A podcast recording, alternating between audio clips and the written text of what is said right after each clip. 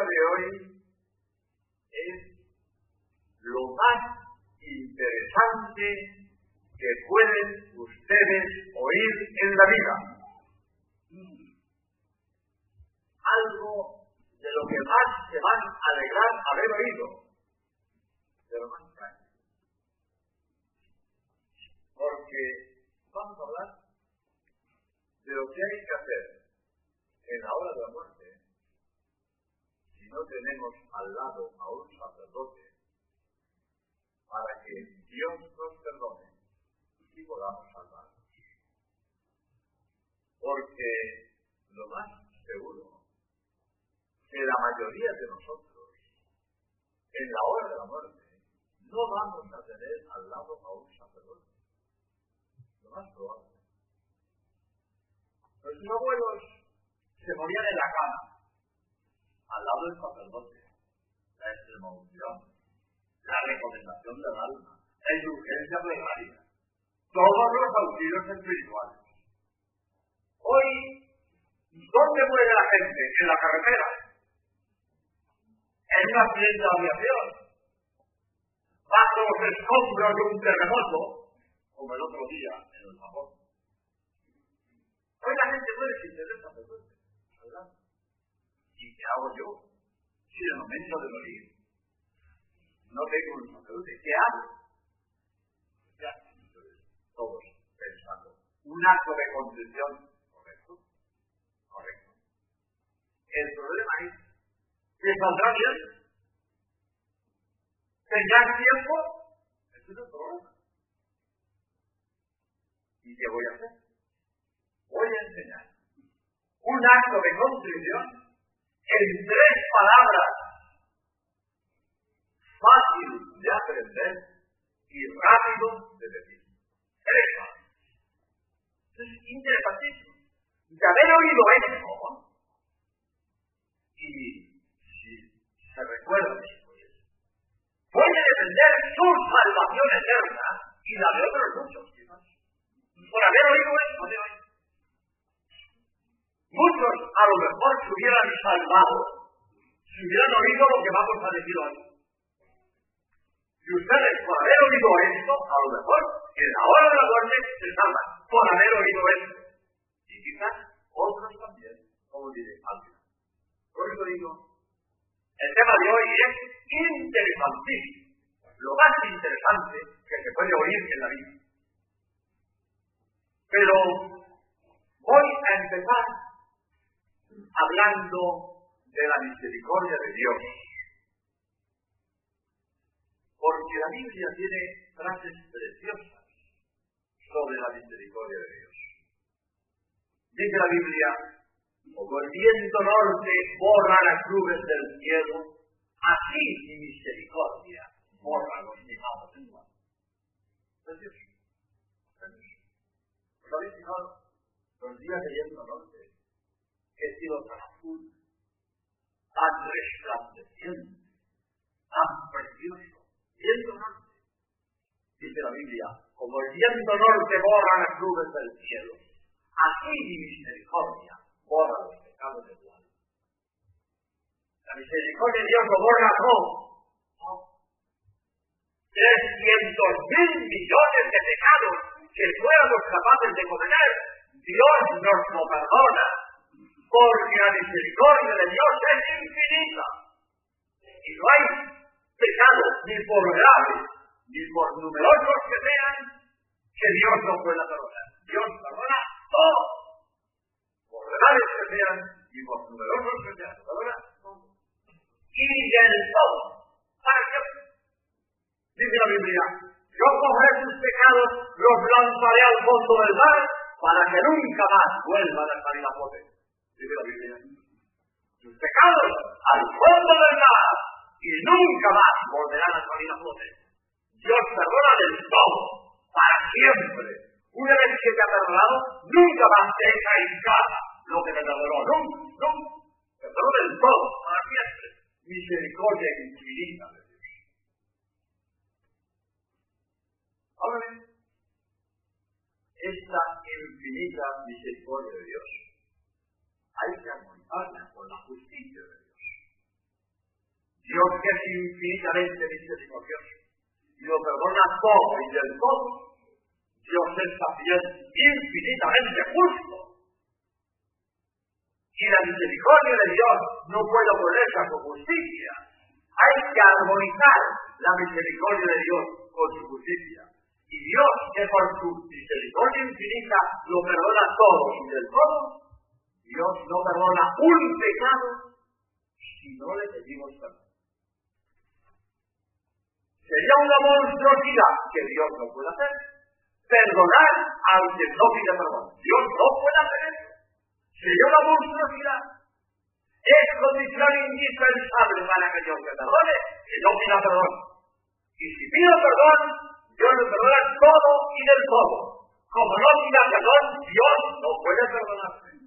No porque Dios me falte misericordia, porque a mí me falta la condición indispensable de Cristo. Padre de familia. Un día llega usted del trabajo y ahí una mujer, oye, que el niño me ha levantado la mano. ¿Cómo? Que ha levantado la mano. Usted se pone a salir y llama al niño. Y él le repito recatito. Pero levanta los pasos del suelo. Y cuando Pepito le ve la cara, se echa a llorar, le pide perdón, se arrepiente, dice que va a ser bueno, que no lo va a hacer más, etc. Y usted, padre de familia, que no disfruta castigando al niño, que está deseando perdonar al niño cuando el niño promete que va a ser bueno, que no lo va a hacer mal. Usted lo perdona. Usted lo perdona de vida, no Pues, pero que no se arrepienta, ¿eh? Que no se arrepienta. Que como yo me entere que esto se arrepiente, va a saber tú lo que cuesta. A te perdono, pero que no se arrepienta. Pero padre de familia, cuando viene su niño usted, y usted va a reprenderlo. Y el niño, en lugar de pedir perdón, de arrepentirse, se le pone daño, se le encabrita, me sale la narices y te vas a la M. Y ahora usted, padre de familia, ante ese niño que ha cometido una falta grave, levantándole la mano a su madre, y que en lugar de pedir perdón, se le encabrita, se le pone daño, levanta la M, bueno, dijo, bueno, te perdono, te perdonaré, porque te pones de una manera, te perdonaré.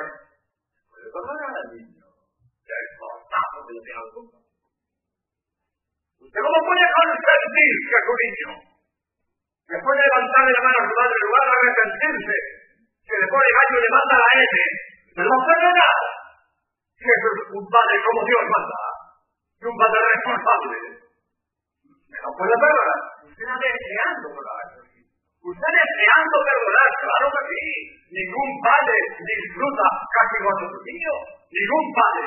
Todos los padres desean perdonar. Deseando perdonar. Pero es condición indispensable para que usted perdone que el niño pida perdón. Pero es evidente esto en el sentido común. Eso es Dios. Eso es Dios. Dios es un padrazo. Dios deseando perdonar. Pero necesita la condición indispensable de que le pidamos perdón. ¿Qué ves? Yo soy sacerdote y yo me he hecho sacerdote para perdonar pecados. Lo más grande que yo puedo hacer por mis hermanos es perdonarme pecados. Estoy deseando perdonar pecados. Porque es el mayor servicio que yo puedo hacer a mis hermanos, perdonarles sus pecados. Y yo estoy deseando perdonar pecados. Si viene un hombre a confesarse, a confesarse que ha calumniado a otro, y cuando yo le digo, bueno, tiene usted que reparar ese daño injusto que ha hecho. Ah, no, no, no, ya que no, yo, yo no lo trago, yo que voy a reparar. No. Pues como el que viene a confesarse de que ha caducado no quiera arrepentirse y reparar el daño injusto, no puedo perdonarme. Yo no puedo perdonarme. Y es por eso no perdonar que para eso me fue sacerdote, para salvar pecados. Pero es condición indispensable que el que viene a confesarse se arrepienta y pida perdón. Pero si él no quiere arrepentirse y no quiere pedir perdón, yo no puedo perdonar. Yo no puedo perdonar. ¿Qué estoy deseando perdonar? Pero, por lo tanto, es necesario pedir perdón a Dios. Precisamente. Esta es la razón por la cual el infierno es eterno. El otro día eh, hablábamos del infierno, que es dogma de fe, dogma de fe. Y hay gente que pone pegas al infierno, que si no entiende el infierno, que si Dios es tan bueno, como Dios me va a condenar eternamente, que eso no puede ser, que eso no me cae en la cabeza. El otro hablamos un poco de eso. Bueno, por supuesto, el, que no, el, el hecho de que no entendamos el infierno no significa que el infierno no exista. El infierno no existe porque no lo entienda. El infierno existe porque lo ha dicho Cristo Dios. Entonces es el punto. Y si lo dicho Cristo Dios, ¿quién soy yo para llevar la contraria a Cristo que le he creído? ¿Quién he creído yo? Cristo dice que hay infierno eterno y yo le discuto a Cristo, eso no va a ser, porque como yo no lo entiendo, eso no puede ser. Eso es ridículo. Que pongamos dificultades a lo que Dios dice. Es ridículo. Aunque es lógico que con mi entendimiento de pulva no entienda algunas cosas que Dios hace. Pues también, es verdad. Yo no entiendo todo lo que Dios hace. Sí, pues es verdad. Dios hace cosas que yo no las entiendo. Sí porque tengo un entendimiento muy pequeño. Lo que es ridículo es poner en duda lo que Dios dice, porque yo no lo entiendo. Eso es ridículo. Pero, aunque yo no lo entienda, hay razones para comprender que el infierno tiene que ser eterno. Es eterno porque lo hizo Dios. Es eterno porque es dogma de fe. Es eterno porque está revelado. Pero es además hay razones para comprender el infierno tiene que ser eterno. ¿Por qué? Porque si con la muerte se acaba la posibilidad de pedir perdón. El que no pide perdón antes de la muerte no puede pedir perdón después de la muerte. Y el que no pide perdón antes de morir va a estar eternamente sin pedir perdón. Y Dios eternamente sin perdonar. No porque a Dios le falte misericordia, porque al pecador le falta poner la condición indispensable de pedir perdón. Él eternamente sin pedir perdón, Dios eternamente sin perdonar. Así son las cosas. Porque una vez que me muero, se acaba la posibilidad de pedir perdón. Lo mismo que en el cielo tampoco se puede quejar. El que está en el cielo no puede quejar, eternamente sin pecar, no puede quejar el que está en el infierno no puede pedir perdón. Se acabó la oportunidad. Con la muerte se acaba la oportunidad. La muerte es el periodo que Dios nos pone en el mundo para que hagamos el bien y no hagamos el mal. Y si hacemos el mal, no sabemos Pero una vez después de la muerte se acabó esta oportunidad. Por lo tanto, por eso el infierno es eterno. El dogma de fe, además, uno lo entiende perfectamente. Pero Dios está muerto se ha querido darme la posibilidad de que yo pueda pedir perdón antes de morir. Puedo pedir perdón. Y establece el sacramento de la confesión. Llama a los apóstoles, a quienes vosotros perdonéis, yo perdono. A quienes vosotros no perdonéis, yo tampoco.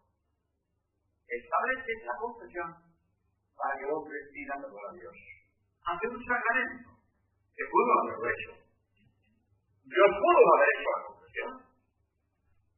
En los planes de Dios podría haber sido, podría haber estado, el hombre, toda una vida, toda una libertad.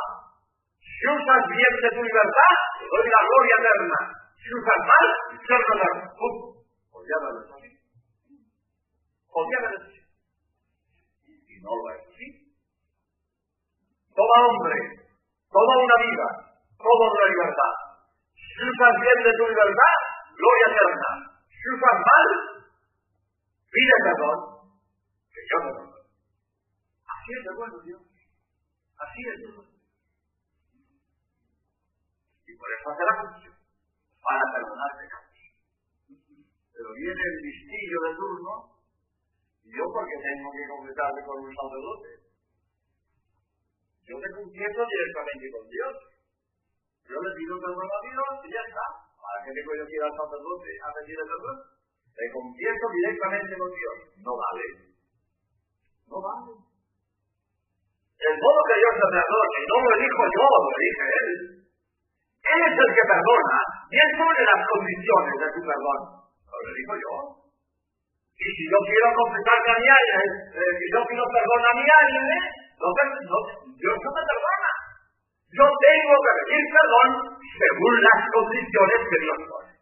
Y si yo me salto a la novela, las condiciones de Dios, no va a pedir perdón. No vale. Tengo que pedir perdón como Dios ha dispuesto que yo pida perdón. No lo puedo saltar a la novela. Las normas de Dios. Además, no seamos ridículos. Nos quedamos en la plana a Dios. Es que sabemos más que Dios. Es que nosotros lo vamos a hacer mejor que Dios. Cuando Dios ha hecho la confesión con nombre, es conveniente que sea con nombre. Si no fuera conveniente, yo lo hubiera hecho de otra manera.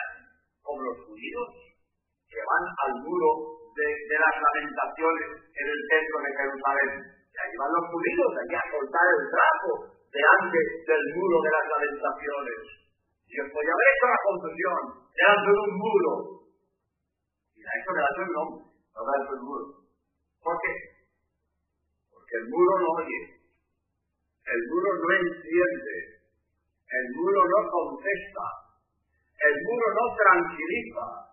El muro no consuela. El muro no aconseja. El muro no orienta.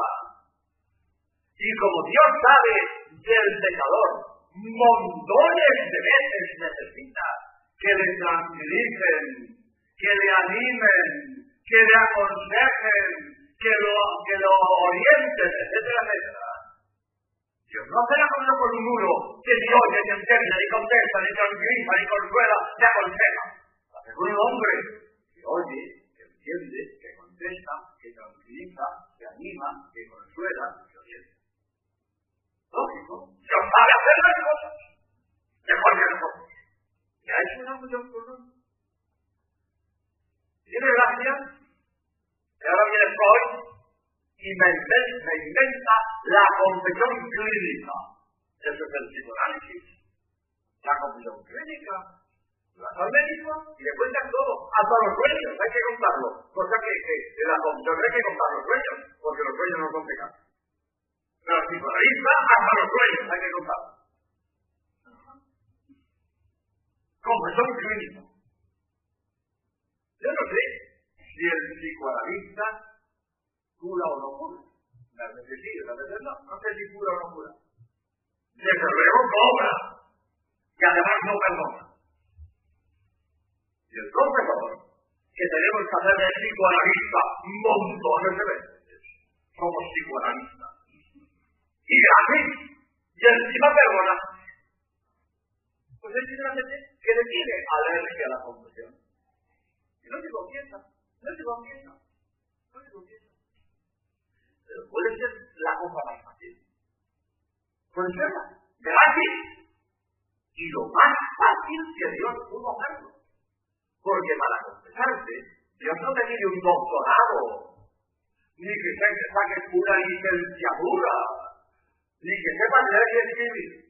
Dios te pide lo menos que le puede pedir, sinceridad. ¿Se puede pedir menos? Sinceridad. Si hablas con sinceridad, Dios te perdona. Solo te pide sinceridad, que digas la verdad, que digas lo que tienes dentro, que digas la verdad, porque te engañas, haces una comedia, no sirve de nada y cometes un pecado más grave que todos los que vengan, que es el pecado de transgresión. Pero Dios quiere que seas sincero, que digas la verdad. Se puede pedir menos. Dios, para que te confieses, solo te pide que le digas la verdad con sinceridad. ¿Se puede pedir menos? Yo me he inventado una parábola Lo mismo que hacía Jesús. Jesús, cuando hablaba a labradores, le cuenta la palabra pues, de, la, de la semilla. ¿no? Parte de la semilla cayó en, tierra buena, parte cayó entre piedras, parte cayó entre hierbajo. Una parábola adaptada al auditorio de agricultores. A veces habla pescadores. Habla de la red del pescador que saca peces grandes y pequeños, buenos y malos, etc.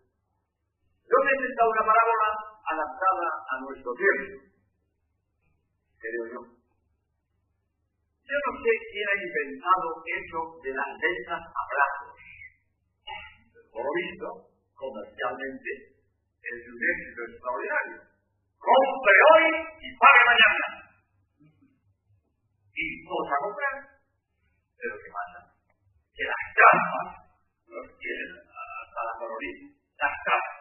Todo el mundo tiene, yo, un televisor que lo ha pagado, y un lavaplatos que lo ha pagado, y un frigorífico que lo ha pagado, y una super lavadora automática que lo ha pagado, eh, y una moto que lo ha pagado, y un coche que lo ha pagado, y un piso que lo ha pagado. De trampas hasta la coloría.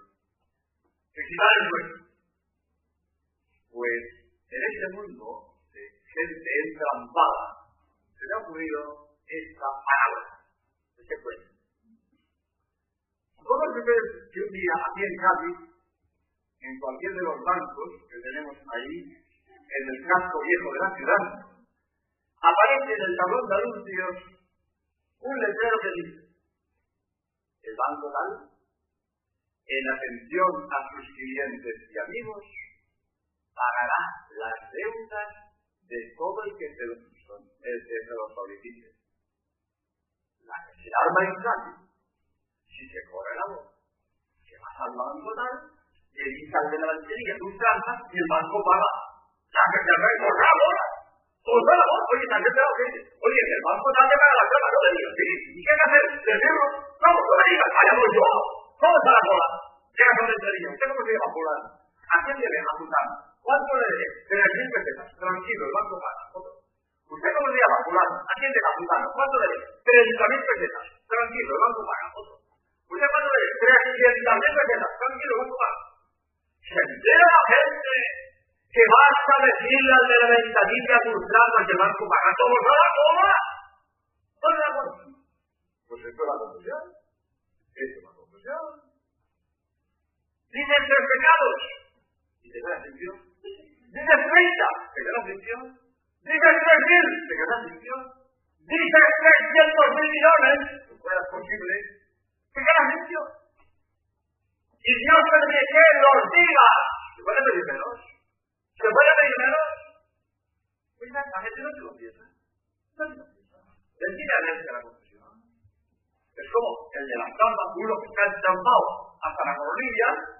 Ah, yo de la lentería mis trampas ya al de la ventanilla que le importan mis trampas. Mis trampas son cosa mía. Al de la ventanilla no, no. Yo por qué le voy a decir mis trampas al de la ventanilla. ¡Idiota! ¡Idiota! Dile tus trampas, hombre, que el banco paga.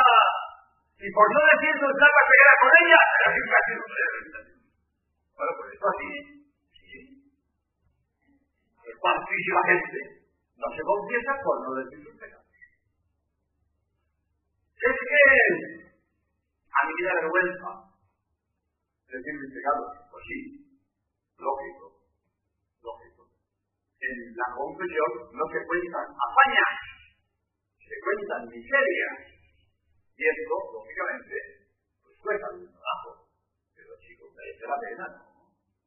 Merece la pena sacar este apulillo de humillarse y decir las cosas como son y que Dios te perdone lo que tengas. Merece la pena. Pero, sobre todo, el gran consuelo y tranquilidad que me tiene que dar es sigilo sacramental. Saber que el sacerdote, aunque le cueste la vida, nunca dirá nada de lo que tú le has dicho. Aunque le cueste la vida, voy a contar casos aunque le cuesta la vida. El sigilo sacramental de la confesión. No hay secreto del mundo como el secreto de la confesión. Los grandes secretos de las grandes potencias, antes o después, caen en manos del espionaje. Pero que un sacerdote diga lo que ha oído en confesión de la persona que se lo ha dicho, aunque le cuesta la vida. Ya os digo, el suicidio obliga a no decir un pecado de la persona que lo ha dicho, oído en confesión. Porque yo me puedo enterar de un pecado fuera de la confesión, puedo decirlo, puedo decirlo, yo fuera, puedo decirlo. O digo un pecado oído en confesión sin decirle quién, pues también.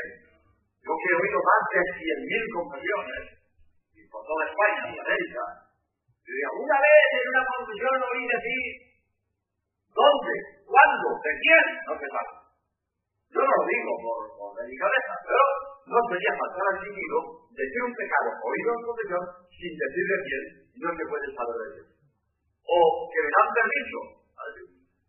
Estoy intentando de contar una, que es muy bonita, una anécdota, que me dé permiso en confesar.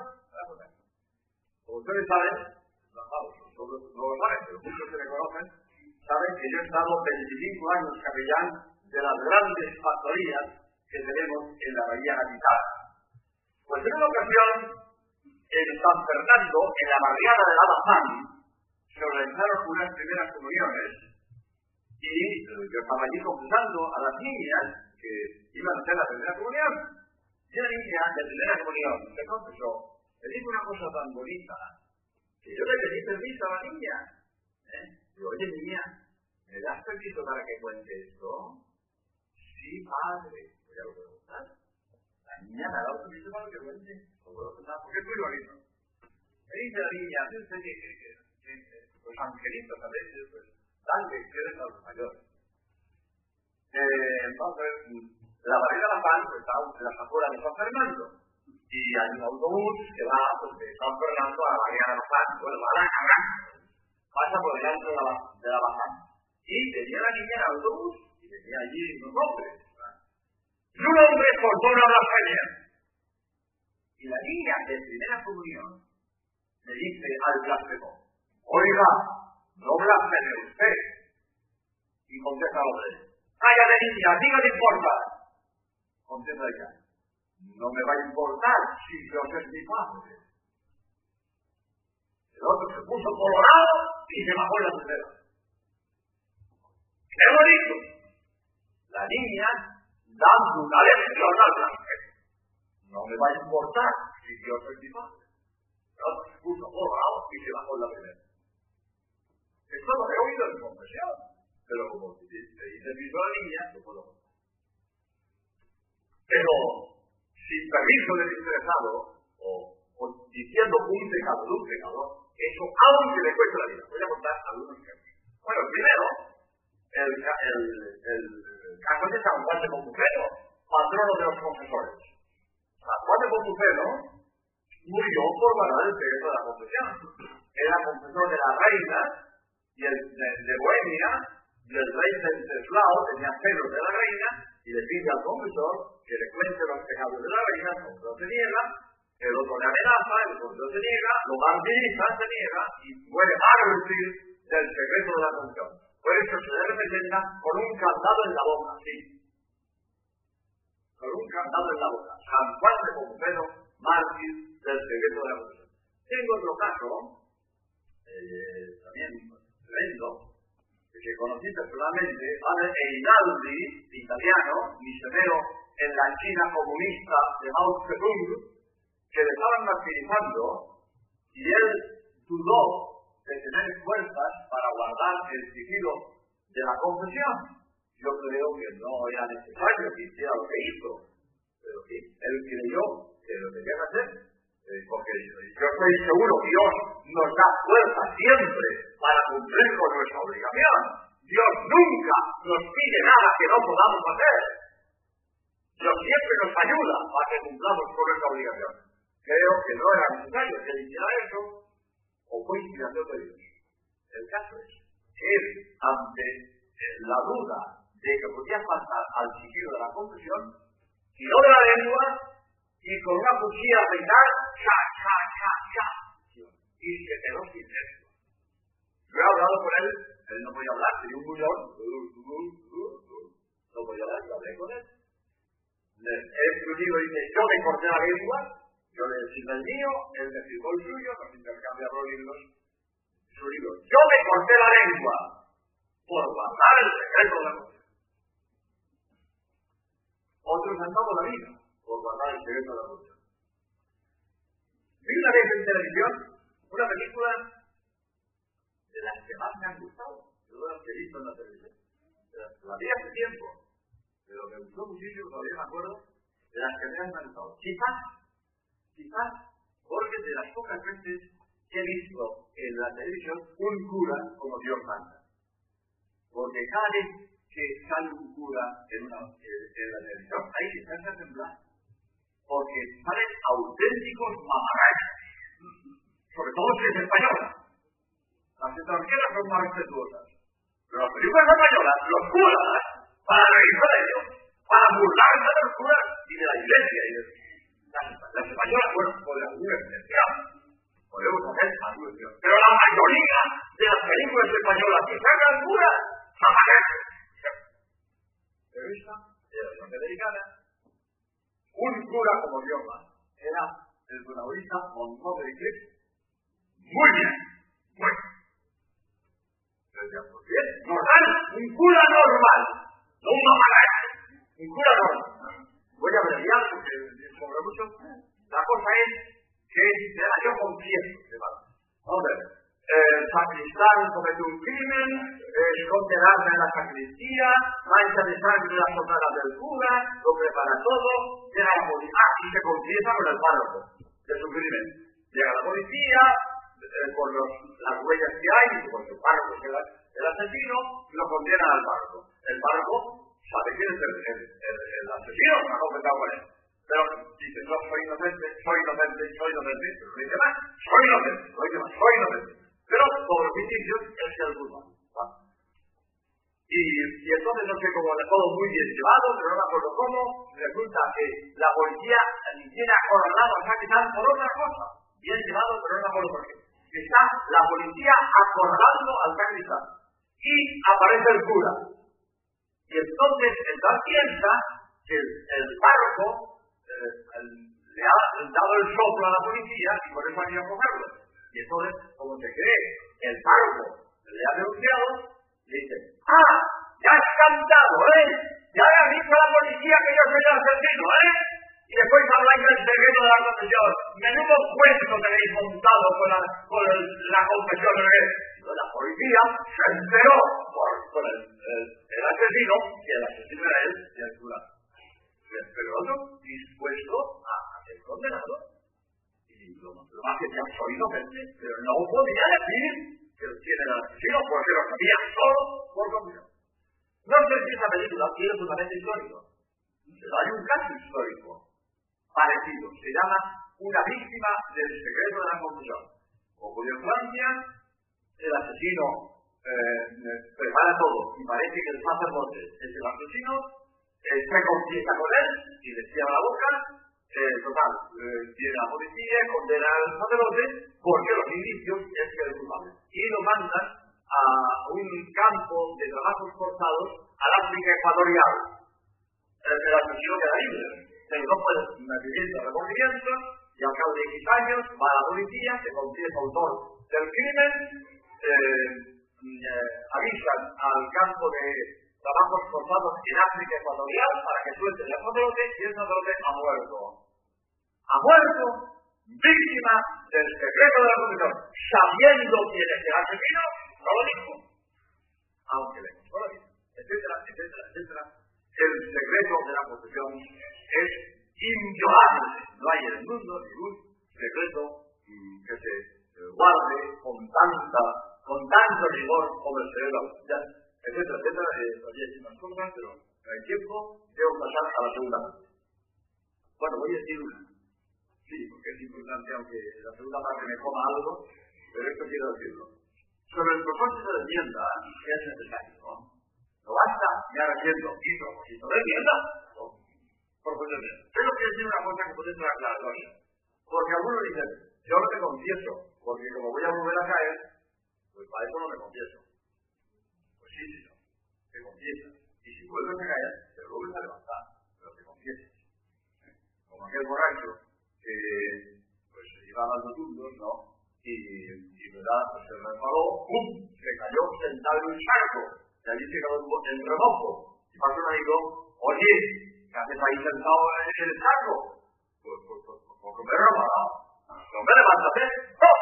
¿Y si me vuelvo a resbalar? Ah, por si acaso vuelves a resbalar, te ganas el remojo. No me levántate. Y si vuelves a resbalar, te vuelves a levantar. Por lo mismo, te confiesas. Si vuelves a caer, te vuelves a levantar. Pero que quieres el pecado, levántate. Es que yo no estoy seguro de que no voy a volver a pecar. Nadie. Nadie está seguro de que no volverá a pecar. Nadie. Todos podemos tener un mal cuerpo de ahora. Todos podemos tener un resbalón. Nadie puede estar seguro de que nunca pecará. Lo único que sí podemos estar seguro que no queremos pecar. Ah, eso sí. Yo estoy seguro que no quiero pecar. Eso sí. Eso sí. Yo no quiero pecar. Ahora, yo pecaré. Espero la misericordia de Dios, que no. Yo no puedo asegurarlo. Lo único que no, que no quiero pecar. A eso sí. Pues ya. Basta que yo no quiera pecar. Yo quiero corregirme. Yo quiero superarme. Yo quiero mejorar. Basta con eso. Y si vuelvo a caer, bueno, pues ya me vuelvo a levantar. Pero seguridad de que no vamos a volver a pecar no la tiene nadie. No tiene nadie. Yo al salir de mi casa estoy seguro que no quiero romper una pierna. Seguro. Pero no estoy seguro de que no me la voy a romper. No. No, no, a mejor la rompo. Lo que sí estoy seguro que no me la quiero romper. Seguro. Ahora, ¿me la voy a romper? Espero que no. Yo lo juraré que no. Pero no estoy seguro que no me voy a romper una pierna. ¿Verdad? Pues etcétera, etcétera, etcétera. Pues pasa la segunda parte, porque hay mucho que decir. Bien. La verdad que el modo normal de se perdone es la confusión, porque Dios lo ha hecho así, y yo tengo que aceptar el sacramento que Dios ha hecho para perdonarme los pecados. Pero, y si en la hora de la muerte no tengo al lado un sacerdote, acto de confesión. Correcto. Si no tengo al lado un sacerdote, acto de confesión. Si me muero en el trance, me salvo. Si salgo del trance, me queda la obligación de confesarme después cuando pueda. Pero si vuelvo en el trance, me salvo. Esta manera de decir el acto de confesión en la hora de la muerte han salvado muchísima gente. Voy a contar dos anécdotas y después me extenderé más en explicar el acto de confesión y es en tres palabras. Pero primero voy a contar dos anécdotas donde nos consta que gente en la hora de la muerte no tuvo la de sacerdote y esperamos en la misericordia de Dios que se hayan salvado. Hace un montón de años ya, yo daba conferencias cuando todo el mundo hacía ejercicios y iba a conferencias padres y señalaban los textos y tal, pues yo en, en aquellos tiempos de predicación cuaresmal, yo di conferencias en el Ministerio de Marina de Madrid. Eh, el ministro, un montón de ayudantes, eh, todo el personal del ministerio y eh, esa conferencia nunca la he con el tintero. Ya contaré más casos. siempre en el temario procuro que entre esa conferencia. Pues hablé de esto, como digo, en el Ministerio de Marina de Madrid. Y al final, que me acerco un ayudante le dice, padre, te voy a contar una anécdota a propósito del acto de concepción. Dice, mire, padre, cuando iba Guardia Marina a bordo del Juan Sebastián Cano, que aquí en Cádiz todos eh, eh, conocéis y queréis tanto, porque todos los años zarpa del puerto de Cádiz para dar la vuelta al mundo, decía, el paseo Guardia, Guardia Marina en el Juan Sebastián Cano, hicimos la vuelta al mundo, el comandante del barco era el que después fue almirante Moreno y ministro de Marina, que en aquel momento era capitán de fragata, cuando era comandante es Juan Sebastián del Campo. Y dice, cuando estamos en alta mar, un marinero se echó a morir. Y empezó a gritar, un cura, un cura, que me muero, un cura, que quiero confesarme, un cura, un cura. Pero entonces, en tiempo de la República, no había eh, capellanes en los buques de la Armada. Y entonces, México, Pues que venga el comandante, que me quiero confesar con el comandante. tiene la, el almirante Moreno, entonces era capitán de fragata. Y decía, chico, no puedo confesarte, pero mira, vamos a hacer juntos un acto de condición. Que Dios saca la hombre. Que en estos casos, cuando hay sacerdote, hace un acto de condición y Dios te perdona. Anda, vamos a hacerlo juntos. Y el almirante Moreno, entonces, eh, capitán de fragata, le ayuda al marinero a hacer un acto de condición. El marinero se muere y saca lo seguro. Seguro, si lo hizo bien. Se supone que lo hizo bien. Se salvó a bordo del cuando católico no había capellán. Pero el, el comandante le ayudó al marinero a hacer la solución. Si lo hizo bien, se salvó seguro. Si lo había Otro caso. Me contaron en Loyola, que es la, eh, donde está la casa de San Ignacio, allí se vivió y, y allí pues eh, cuando cayó herido, el sitio de Pamplona, pues allí estuvo convaleciente y allí se convirtió San Ignacio de Loyola, fundador de la compañía de cristianos. Pues en Loyola, al lado de Loyola, pasa el río Urola, y junto al río Urola, el ferrocarril de Urola y la carretera, allí por Testor.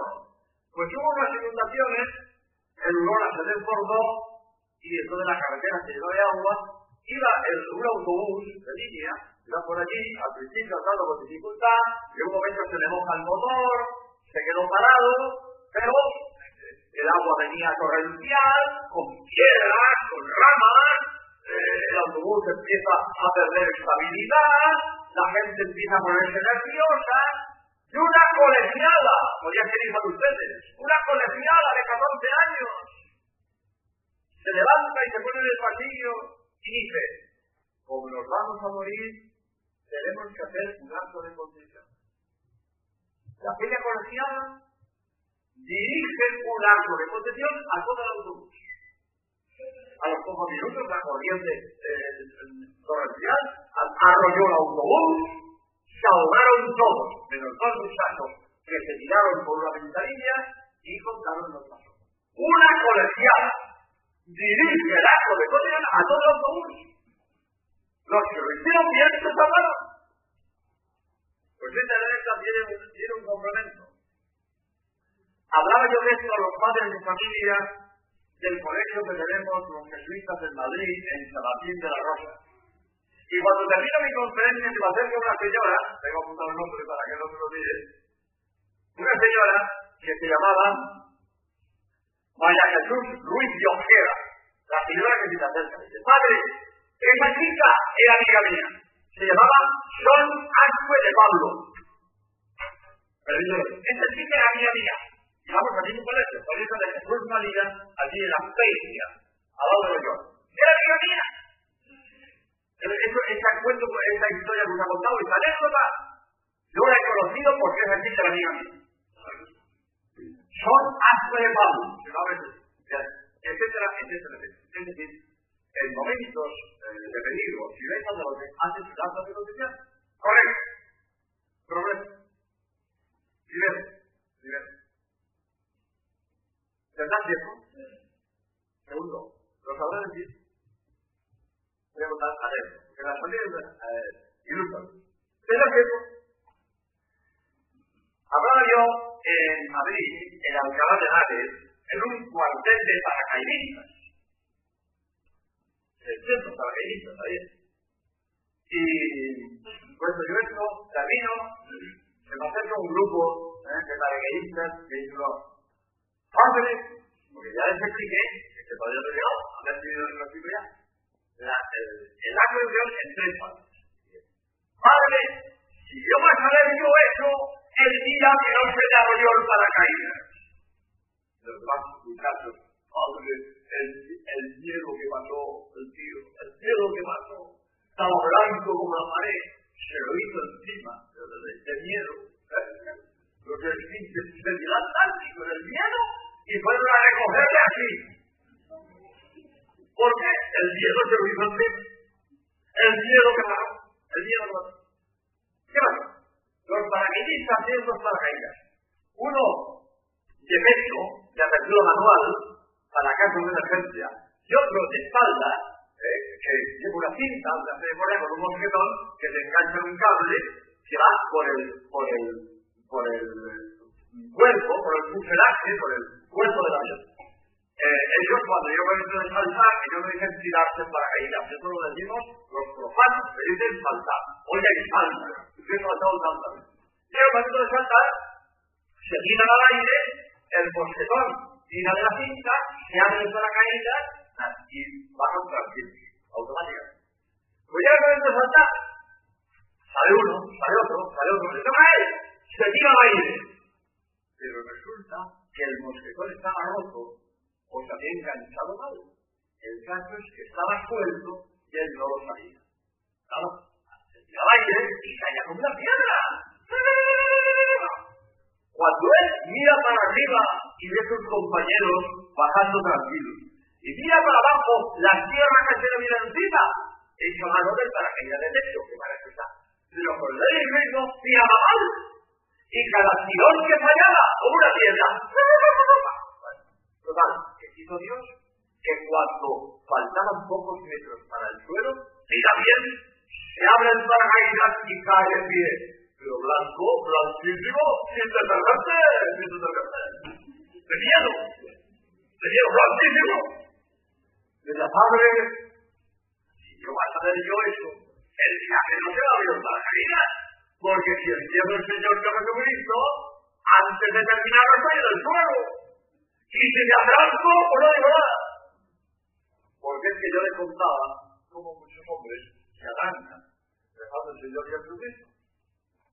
Hay mujeres, como se comienzan por la, por la ventanilla y no se les ve la. Yo no sé qué es lo que hacen mientras se les da la solución, porque ahí no se ve nada. Pero vosotros que os tienen delante, montones de hombres no el Señor Jesucristo, pero montones de hombres. Yo no una hombre. Pero bueno, pues ahora, mientras bendigo y le perdono, diga usted el Señor Jesucristo. Pero, Señor mío Jesucristo.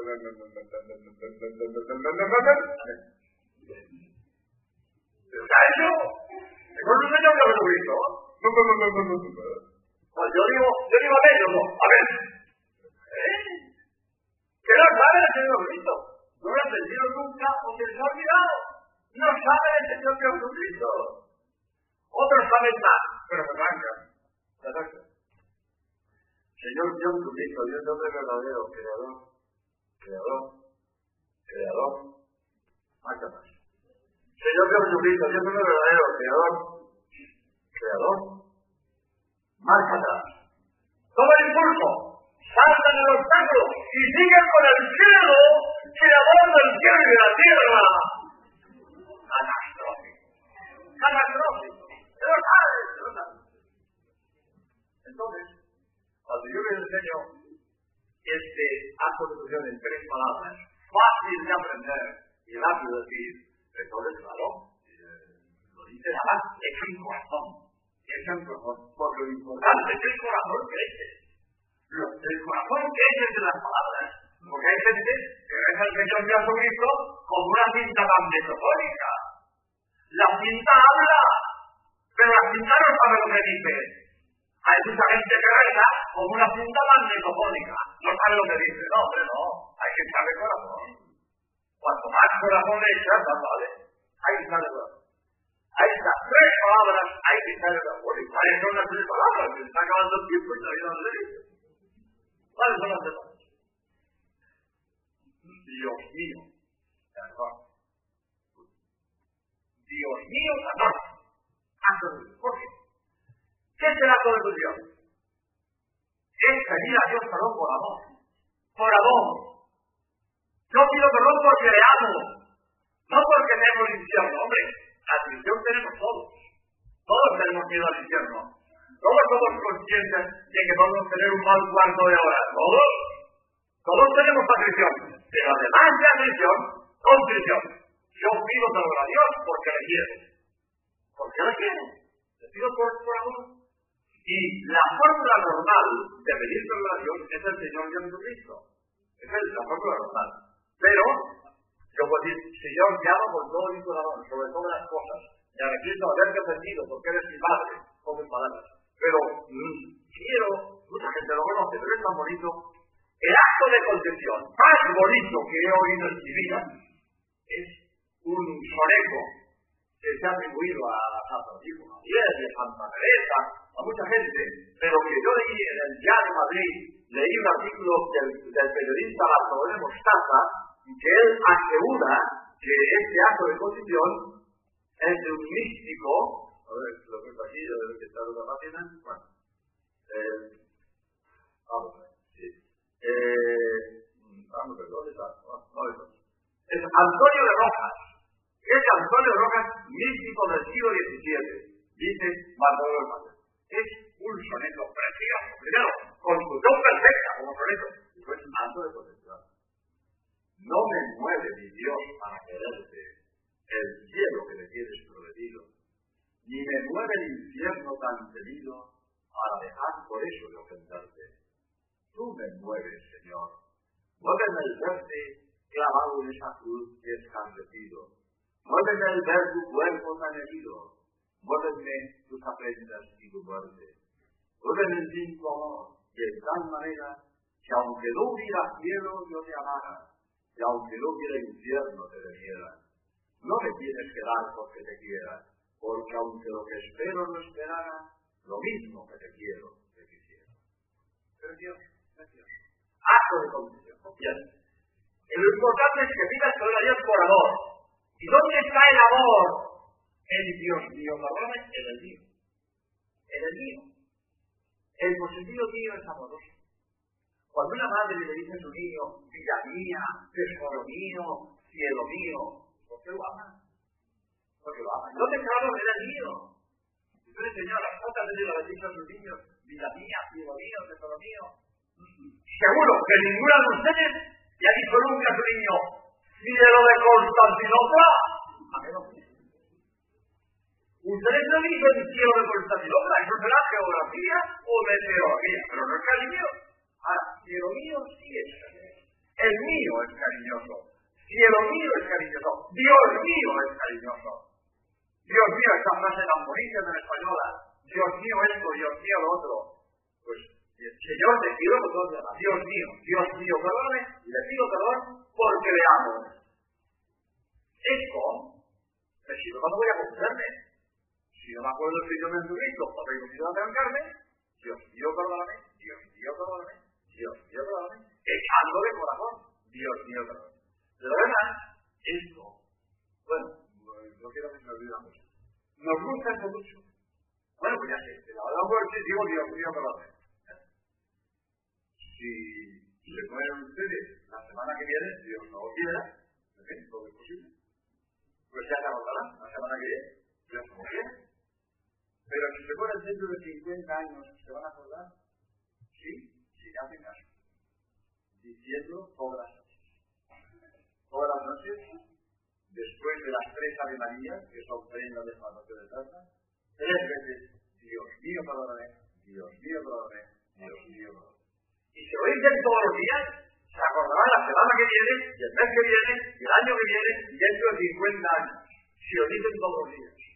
Pero si no lo dicen, pues, ah, por día, ya que viene a la muerte. Cuando llegan sobre el no se acuerdan. ¿No se acuerdan? Para ustedes. Y segundo, también pueden ayudar a bien morir a otras personas. Yo esto, sí, voy a contar la letra porque ahora de eternidad, eh, pero, pero siempre recomiendo a todo el mundo que a los moribundos se le diga al oído, Dios mío, perdóname, Dios mío, perdóname, Dios mío, perdóname. Porque el oído es lo último que se pierde. Y si lo oyen, lo afecta, se va. Cuenta una deuda y termina. Hablaba yo de esto en Belmonte, cerca de Cuenca, a juventud en un cine. ¿Sabes esto? Y a los cinco años iba yo de Madrid a Alicante me van a poner en las pedroñeras, que está medio camino, y aquí en la barra un montón de chicos y chicas, yo hago un saludo general, no me fije en nadie, me siento en una mesa, y una chica viene y se sienta en mi mesa y dice, padre, usted no en Belmonte, Usted no supo aquello de Dios mío, perdóname. Digo, oye, qué alegría, que tú te acuerdas, de hace cinco años, de padre. Usted nos dijo que se lo dejáramos al oído a los moribundos, porque el oído es lo último que se pierde, me dice la chica. Yo vi un accidente en la carretera y estaban dos hombres tirados en el asfalto eh, que parecían muertos. Y aunque me temblaban las piernas de nerviosismo, me puse de rodillas en el asfalto y le dije a cada uno al oído, Dios mío, perdóname, Dios mío, perdóname, Dios mío, perdóname. Y le digo, pues chica, si lo oyeron y lo aceptaron, se han salvado. Y nadie en la vida les ha dado nada que valga más que lo que tú les has dado, la gloria eterna. Nadie les ha dado nada que valga más, la gloria eterna. Será cuando tú. Si lo han oído, y lo oído es lo último que se pierde, tengo anécdota, pero no hay tiempo de contar. Esto es seguro.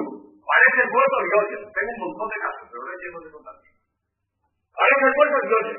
Pues si tú me has oído, Dios mío, perdóname, Dios mío, perdóname, Dios mío, perdóname. El otro lo oye y lo acepta, se ha salvado gracias a ti. Esto es formidable para que a parientes, a vecinos, a amigos o a desconocidos en la carretera. Yo que llevo los óleos de mi coche, ¿eh? he dado los óleos, una bocena de veces, hay tantos accidentes, pero llevo los óleos siempre. Pero antes de darle los óleos como sacerdote, le digo al oído, Dios mío, perdóname, Dios mío, perdóname, Dios mío, perdóname. Porque si oye y lo acepta, eso vale más que todas las bendiciones que yo le dé, si el otro no se arrepiente. Tiene que arrepentirse, ponerle su parte, arrepentirse. Y si digo, Dios mío, perdóname, y lo acepta, se salva. Y si yo le doy muchas absoluciones, pero el otro ni se entera, ni se arrepiente, no se entera. Por lo tanto, Dios mío, perdóname, me sirve a mí en la hora de la muerte y puede servir a otros a cuya muerte yo esté asistiendo. Por eso, dije yo al principio, esto es lo más interesante que puede oír en la vida, porque de haberlo oído y asimilado, puede ver su salvación eterna y la de otros muchos también. Muchas gracias.